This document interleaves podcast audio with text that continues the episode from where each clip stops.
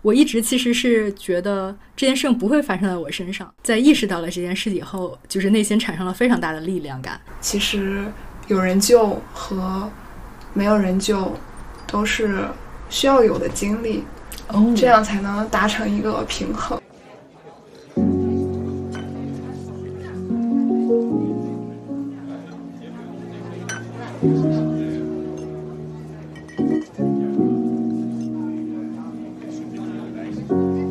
大家好，呃，欢迎收听长途巴士，这是我们的第一期播客，然后我是木田。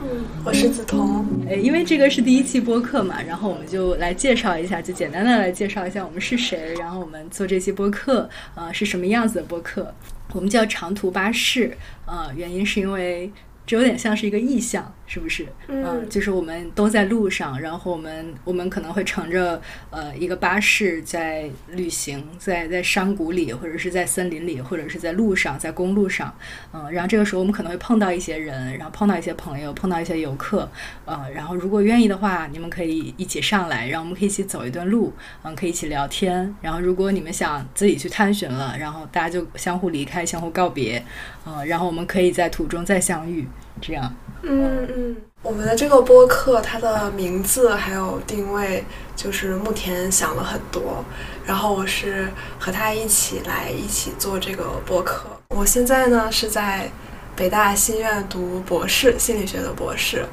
啊、然后我和木田，我们俩是在一场团体无领导的无结构化团体上遇到的，嗯然后，就我们都会对一些心理学还有自我探索的话题非常感兴趣，然后就一直保持联系到了现在。然后我们一起做这个播客，其实就像刚才说的，他说的那些，啊、在这个之外，我们也想的是我们我们两个能输出一些和我们自己经历有关的，啊、一些思考。就比如说像木田，他现在在 gap year，他有很多很多的想法，很多思考，对过去有很多反思。那我自己也是，我是一个心理学的学生，啊、我在学心理学的过程中，也是对我自己的自我就是各种撕碎，然后重构也非常多次，然后我干预我自己也非常多次。啊，我现在也开始系统的学习心理咨询研究生的课程，也在这个过程中有很多思考，就是感觉我的生活中有很多很多面镜子，然后能让我自己反射得到很多东西。嗯，所以我们一起来做这个播客，我是非常愿意就是在这里啊。来表达一些我们自己的经历和想法，如果大家觉得有所启发的话，是最好的。如果觉得，嗯，感觉没有什么帮助，这个也完全没有关系。我们也不是抱着想要拯救或者要改变他人的目的嗯，来做这件事情。那你的目的是什么？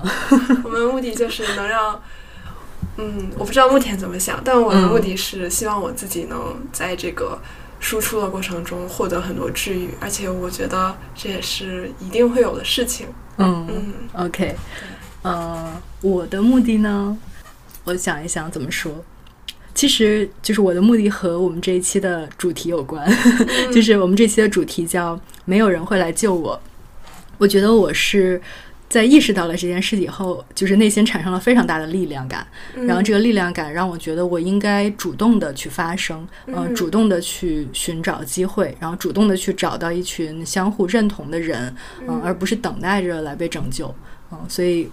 对我我我是我是有这个。有有这个愿景的，嗯，但实际上，我其实觉得发声本身对我们自己来说，就就是一个非常好的事情了，嗯。嗯，就是他在录制的过程中，其实有一些事情就已经完成了，嗯，然后，嗯，如果他能够在某一些层面上灵光一闪，然后给大家提供了一些可能性，嗯，然后提供了一些一些，哎，还可以这样，嗯，那我觉得就非常好了，是的，嗯，OK，然后我我我是这样的，就是我呃之前做过人物杂志的记者，然后也做过呃字节的运营，嗯、然后我现在是在呃暂停的阶段，嗯，就是我其实也想过很长时间，就是该怎么介绍自己，因为以前其实你就用工作介绍就好了，就是就大家对你的认识就是啊，你是医生，你是记者，你是呃你是公务员儿，嗯，大家就会想说，哎，那这个人大概是什么样的？我突然发现，在这段时间内，我就失去了这个，嗯，就是这个这个通识的这种概念，嗯，然后我后来想了一下，我就管自己叫探索者，嗯，就是在不确定性里面摸索。然后这个过程不一定舒服，但是这个过程可能会发现很多。是的，嗯，就像我们这次的旅程一样。OK，那我们来聊一聊，就是这一期的主题吧。这一期的主题叫“没有人会来救我”。我我跟你讲一下，我为什么会报这个选题。很有意思的是，我一直其实是觉得这件事情不会发生在我身上。我一直觉得，哎，我这么一个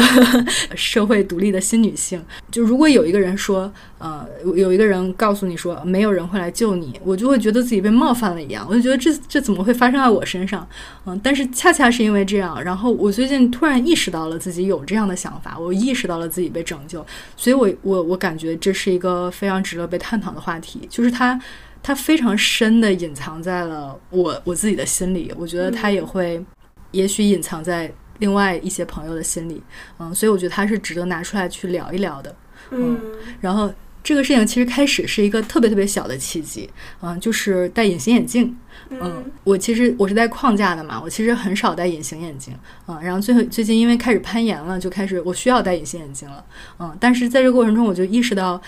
在很长很长一段时间内，我其实都是每次都是在想，说我只要找到一个会戴隐形眼镜的人，我就不用自己会戴隐形眼镜。对，就比如大学的时候，我就会去一个呃当时的同学他的宿舍，然后每次就等着他来给我化妆，然后等着他来给我戴隐形眼镜，因为我知道他就会像一个姐姐一样照顾我。嗯，然后嗯工作以后呢，我就。觉得啊也不用嘛，那偶尔需要的时候，反正我有很多有义气的同事，就我觉得他们他们那么有义气，他们一定会照顾我的。嗯，然后最近是因为我的同事们他们都搬离了这里，就是离我很远了。嗯，然后然后有的时候我就会说，哎，你们有没有空？就就是你们来的时候帮我带。嗯，但每次来来之后，可能因为各种各样的原因，就是。就正好没有那个时间做这件事儿，嗯，所以我就觉得他一就就他一直没有实现，嗯，然后直到最近我才意识到了，真的没有人会给我来戴隐形眼镜了，真的不会有人这样帮我了，嗯，然后我那天就自己撕开了两个隐形眼镜的镜片，嗯，然后我先开始戴的时候眼睛就眨个不停，就狂眨，嗯，然后嗯，后来我就我就开始头脑就开始问自己说，嗯。你为什么要做这件事情？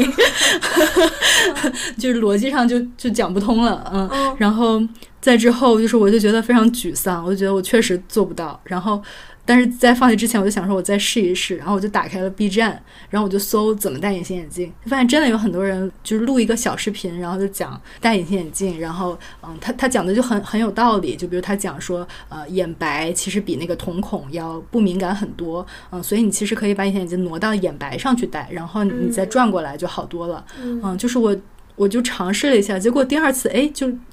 戴进去一半了，它就突然炸出来了，嗯，然后第三次竟然就带进去了，嗯，然后那个感觉特别好，就是我觉得我克服了一个逃避了很久很久的一件事儿，我做到了，就那那个那个瞬间，我觉得我的那个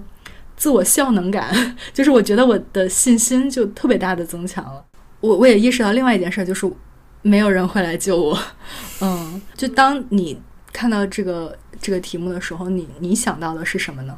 我想先说说你的那个啊，你你来回应一下我。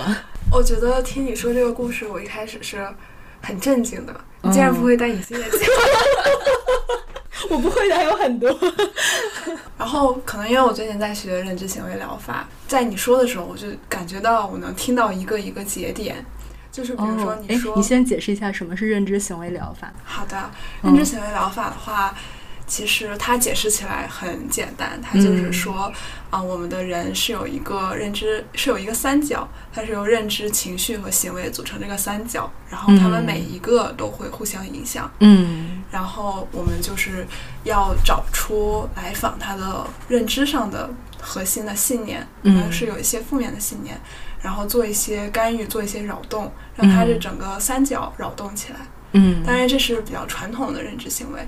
像更呃，进一步的可能有些是去扰动你的情绪，比如说让你去耐受那个情绪，还有更进一步的是让你增加积极的行为，这些都是对这个三角做一些扰动。这样你的人他作为一个系统，你扰动了一部分，他的整个系统都会运转起来，然后有积极的改变。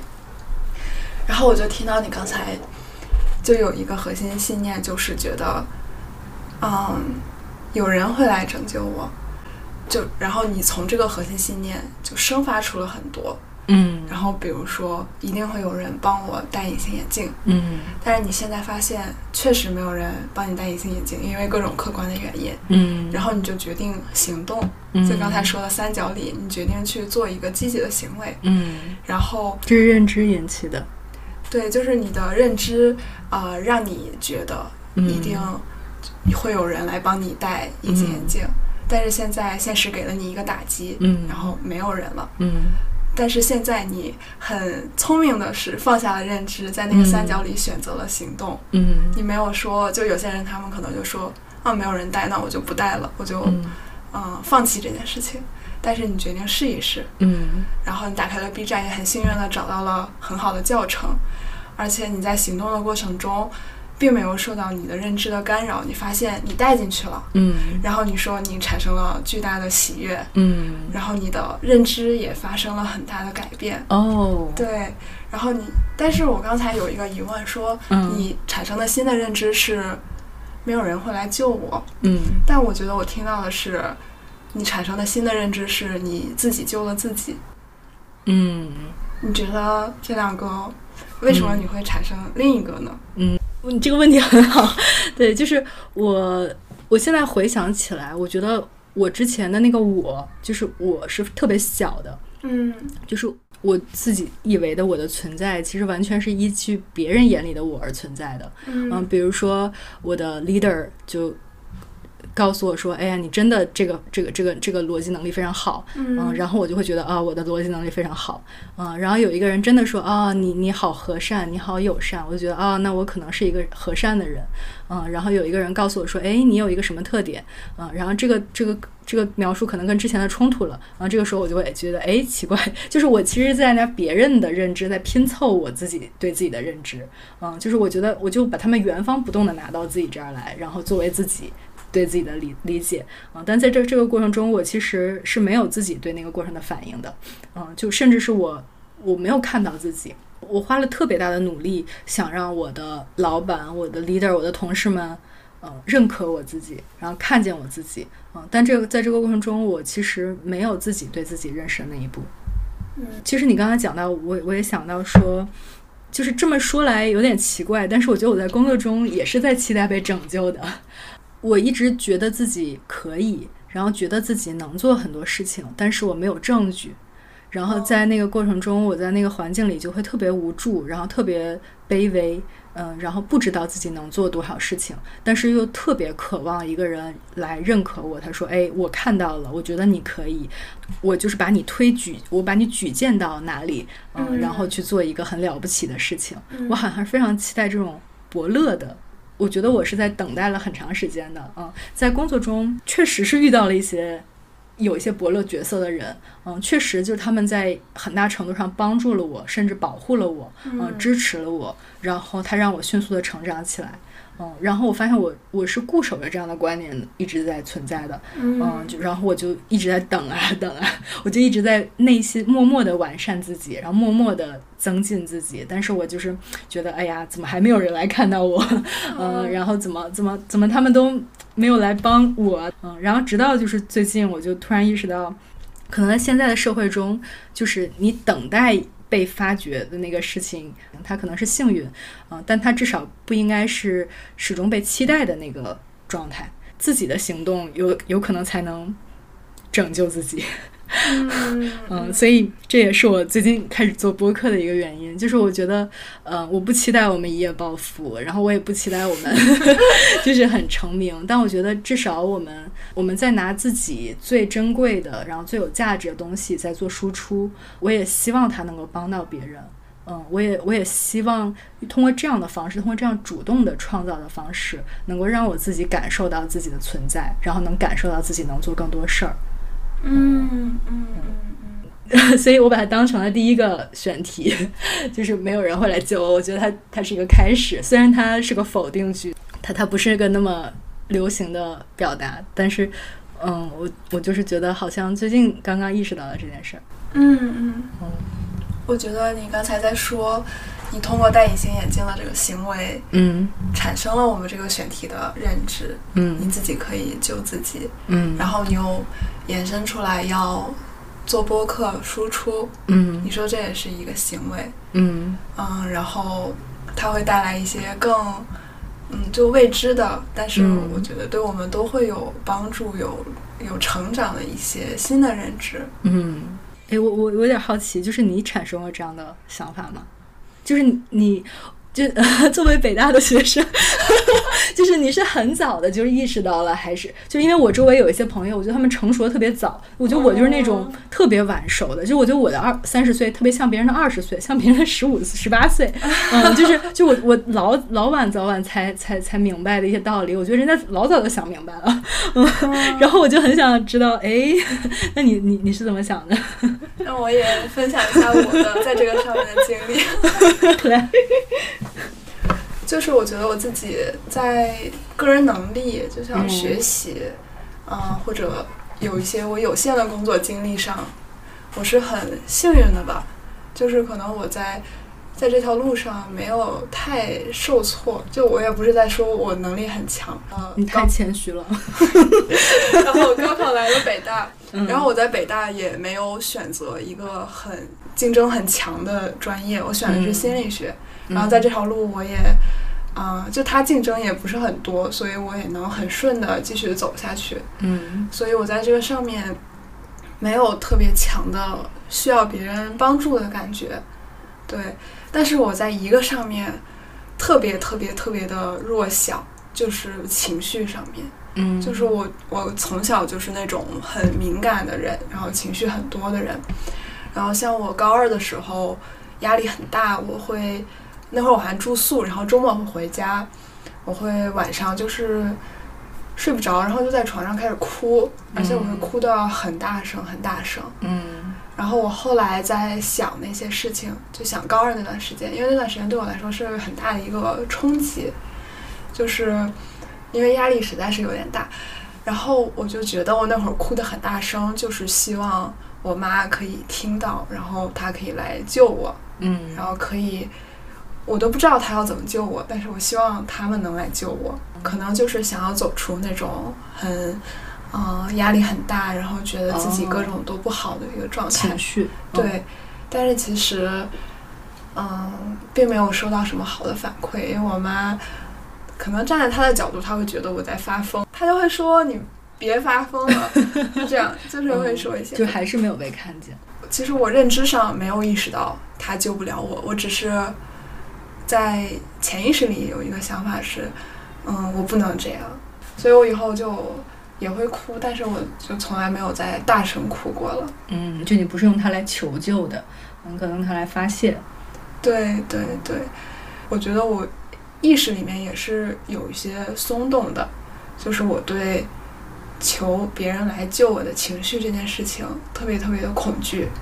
因为我很害怕像我妈那样再来加害我，嗯，找很多很多调节情绪的方法，嗯然后有些时候我觉得我在。就我我觉得我确实也是在自我成长，嗯我在更多的管理自己的情绪和自己情绪共处。嗯但有些时候又会觉得有些孤独吧，就是我觉得应该是有人来陪我走过一段路的。嗯其实有人救和没有人救都是需要有的经历，哦，这样才能达成一个平衡。嗯因为有人就会满足你一些。嗯，你真的存在的需求，就可能那个嗯需求对我们来说是有些难以启齿，或者说你觉得你不想要，是这个社会加给你的，嗯但是它也是确实存在的。嗯然后如果有人救的话，这些需求也能得到一些满足。嗯我觉得这也是对我们来说很适应性的，嗯也是需要的。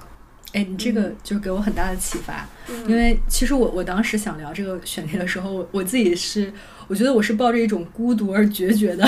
嗯，就就是你就觉得这个世界就是这样的，然后你为了适应它，你就必须要浑身都是肌肉，然后你需要能做各种各样的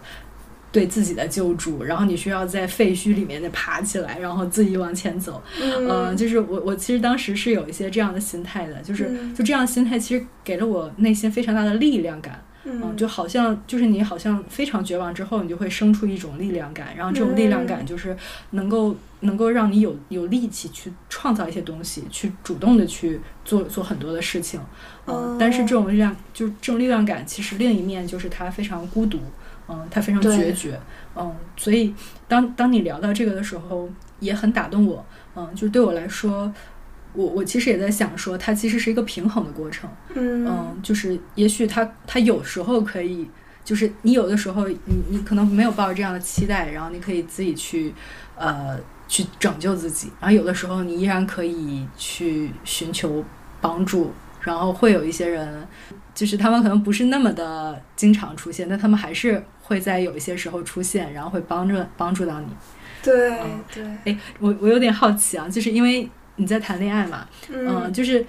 嗯，我我一直觉得亲密关系里面我还没有处理的太好，然后我就很想问问你，就是两个人如此的贴近的时候，你会对对方有这样的期待吗？就是你觉得他应该来拯救你？就是 我真的很希望他能做一些拯救我的事情，嗯，但是我意识到他确实做不到，嗯，就是我我之前也会觉得是他的问题，但是后面。这个事情很搞笑。后面我拿了我们心理心理咨询的一些访谈来了解他，嗯，我发现他这种人格就是没有办法理解我。我就尝试去感受到他在努力理解我的那一部分，嗯，然后尝试去理解他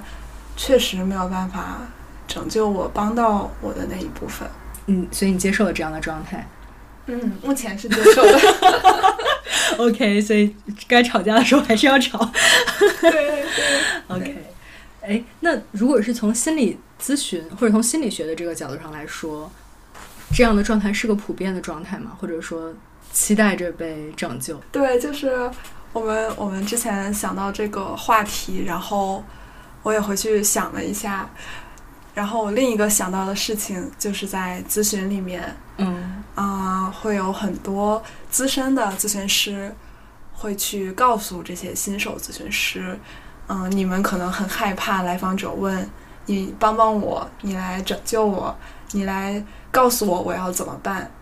然后新手咨询师会特别害怕这件事情。其实这个事情是老咨询师在告诉新手咨询师，摆正了这个心态。你就可以啊应对这样的情况，但其实更深层的是，新手咨询师他们自己也抱有的一个假设或者是期待，就是我要去拯救我的来访者。但是对于那些老咨询师来说，他们知道这是不可能的，能拯救来访者的只有他们自己。嗯，所以可能就是我觉得想要被拯救这件事情，在很多人心里都非常非常常见。哎，好有意思啊！就是人们一方面期待被拯救，然后另一方面又想拯救别人。对对 对，就是就这两个东西同时存在在人的身上。对，我觉得可能像那些有经验的咨询师，他们意识到这一点，然后有很多反思，嗯，然后才能就是。走出这样的状态，或者意识到就是我无法拯救他人，我不是一个圣母或者怎么样，就是我没有办法拯救他人。但是对于没有这个意识、没有思考过这件事情的人来说，这就是很自然的过程。我来咨询，我就是要我作为咨询师去拯救你，或者我付钱给你，你作为咨询师，你就是要拯救我。诶，所以从咨询的，就是从专业的角度或者伦理的角度来说。咨询师就是有拯救别人的义务吗？嗯，我觉得这可能更多是一个，呃，嗯，观念上的事情。嗯，就是说，其实，在咨询的过程中，我们不能直接告诉来访者你要怎么做怎么做，而是应该你去帮助他，引导他去想，他现在已经有的资源，就这个资源可能是很多方面，包括他自己的一些特质、他的经历，然后他的经验，啊，他的。已有的一些社会支持，各方面，然后这些组合起来，他现在应该怎么做，所以这个答案应该是从他出来的，嗯，而不是应该这个咨询师告诉他你要怎么做。嗯所以我觉得。一个好的咨询的状态是通过去引导来访者做一些思考，这个来访者自己说出来，嗯我接下来会怎么做，或者我再遇到相同的情景，嗯我要怎么做。嗯。这是一个真的能帮到他的状态，嗯。因为他自己说出来，他自己就会想法上有一些改变，嗯。而且他会更有动力去在生活中实践这些改变，嗯。而不是他硬被要求的要做什么什么。嗯。对，所以我觉得改变的过程是你让他自己意识到，然后他才会呃做出一些行动，然后有一些认知上、想法上的改变。嗯。就像其实我们做这个播客讨论这个话题，也是在意识我们心里对于被拯救和甚至是拯救他人，嗯我们是到底在想些什么，我们过去经历了什么，嗯对，然后才知道未来是什么样的。嗯，哎，那其实又引出另一个话题，就是人为什么会期待着被拯救，或者为什么觉得自己救不了自己，就没有想没有想过自己救自己？嗯就对我来说，我觉得那个时候的我就是特别小，就是我，嗯，嗯，就没有我这个东西，只有外界。然后我就觉得外界比自己强大很多，觉得自己弱小无助，嗯、觉得自己没有任何的办法，嗯、哦，就好我觉得你说这个很有意思，嗯。就是好像就那在那种未成熟的状态里，一个人的自我是很模糊的，嗯。而外界是很强大的，嗯。然后外界是影响他自我、决定他自我的，然后也确实是这样的，因为他自己的对自我是没有意识的，嗯那那些功能就也没有发展出来。嗯对，好像就像寄生在外界的一些评价啊、嗯，外界的影响里面一样。是，就是我我有个比喻，就是我觉得好像我我以前的生活里面，我觉得我。如果说现在的我的生活里，我觉得自己有点像高清的，就是一零八零 P 的，啊，那以前有点像七二零的，或者就是像什么哦三八零，啊，嗯，就是嗯，就就感觉以前的状态是，是我想不起来以前自己是什么，然后想不起来自己以前是怎么想的、怎么感受的。现在好像这个感受会强烈一些，虽然就是痛苦也会更清晰，然后，但是就是感觉自己好像是有意识的在活着，然后有意识的在感受自己。嗯，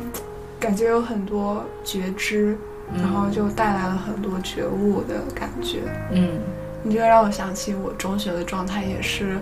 对于自我没有很多觉知。我觉得嗯我就像一个